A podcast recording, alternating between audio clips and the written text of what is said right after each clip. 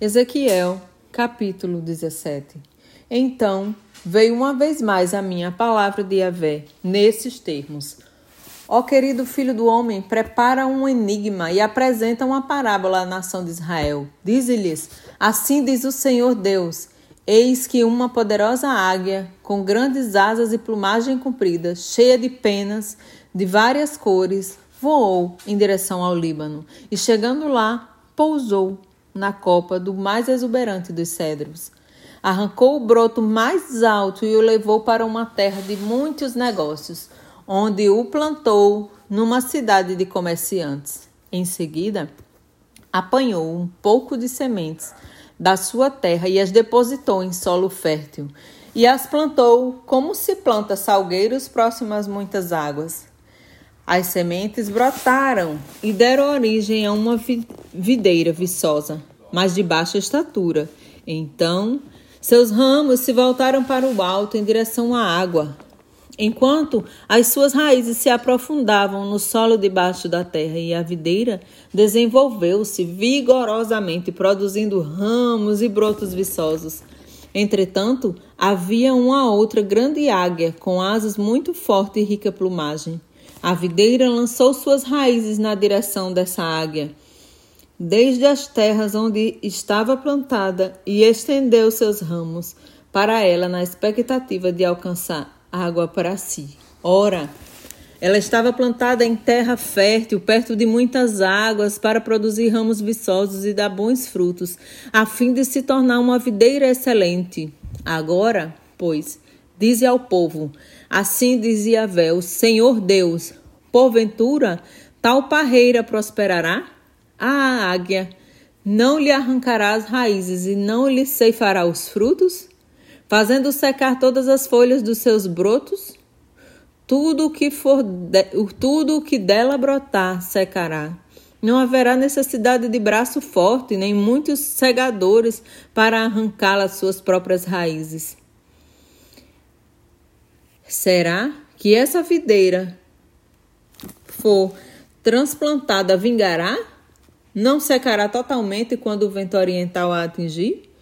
Não ficará a parreira seca, morta na própria cova do seu plantio? Mais tarde veio a mim esta palavra de Yahvé, diz: Pois a esta casa rebelde, como não sabeis o que estas alegorias significam, ora, Explica-lhes assim: o rei da Babilônia veio a Jerusalém, capturou o seu rei e os seus príncipes e os levou cativos para a Babilônia. Depois, estabeleceu um pacto com um membro da família real e colocou sob juramento. Levou também os líderes da terra, a fim de humilhar o reino e torná-lo incapaz de reerguer-se, garantindo tão somente a sua sobrevivência em troca do fiel cumprimento do seu acordo. Entretanto, o rei se revoltou contra o rei da Babilônia, enviando seus representantes ao Egito, pedindo que se lhe enviassem cavalos e um grande exército. Será que esta manobra surtirá o efeito desejado? Pode uma pessoa agir assim e ainda achar que alcançará sucesso? Alguém que quebra uma aliança desta maneira pode escapar sem castigo? Ora, tão certo, tão certo como eu vivo, eis que prometo a palavra de Yahvé, o soberano Deus, que certamente morrerá na Babilônia, na terra do rei, que o entronizou, cuja promessa desprezou e cuja aliança quebrou. Morrerá, pois, junto dele na grande cidade dos mercadores. Ó Faraó, com seu poderoso exército, e seus batalhões não conseguirá prestar nenhuma ajuda efetiva para ele na guerra. Quando rampas militares de assalto foram, forem construídas e obras de cerco forem erguidas a fim de exterminar muitas vidas.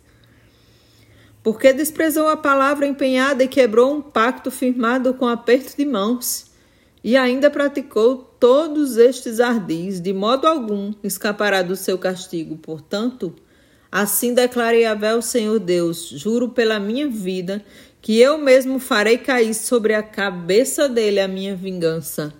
Isto é, Castigarei o rei por ter rompido o acordo que, mediante meu nome, jurou guardar. Eis que estenderei a minha rede de juízo sobre ele e ficará preso no meu laço.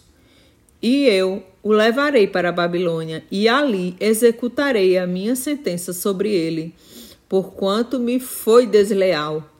Todas as suas tropas cairão ao fio da espada, quando estiverem batendo em retirada, e os sobreviventes estarão espalhados por todos os ventos. Então compreendereis que eu sou Yahvé, o Senhor Deus, tenho dito. Sendo assim, eis que o Eis o que declara Yahvé, o soberano Deus.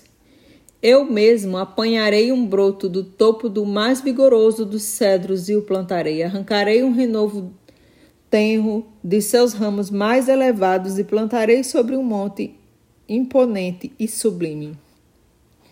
Nos montes mais altos de Israel, eu pessoalmente o plantarei. Ele produzirá belos ramos e dará bons frutos e se tornará um cedro exuberante. Pássaros de todo tipo se aninharão em sua copa frondosa. Todas as aves encontrarão abrigo à sombra de seus galhos, e todas as árvores do campo saberão que eu, o Senhor, faço cair a árvore poderosa e faço crescer a alta e vigorosa árvore baixa.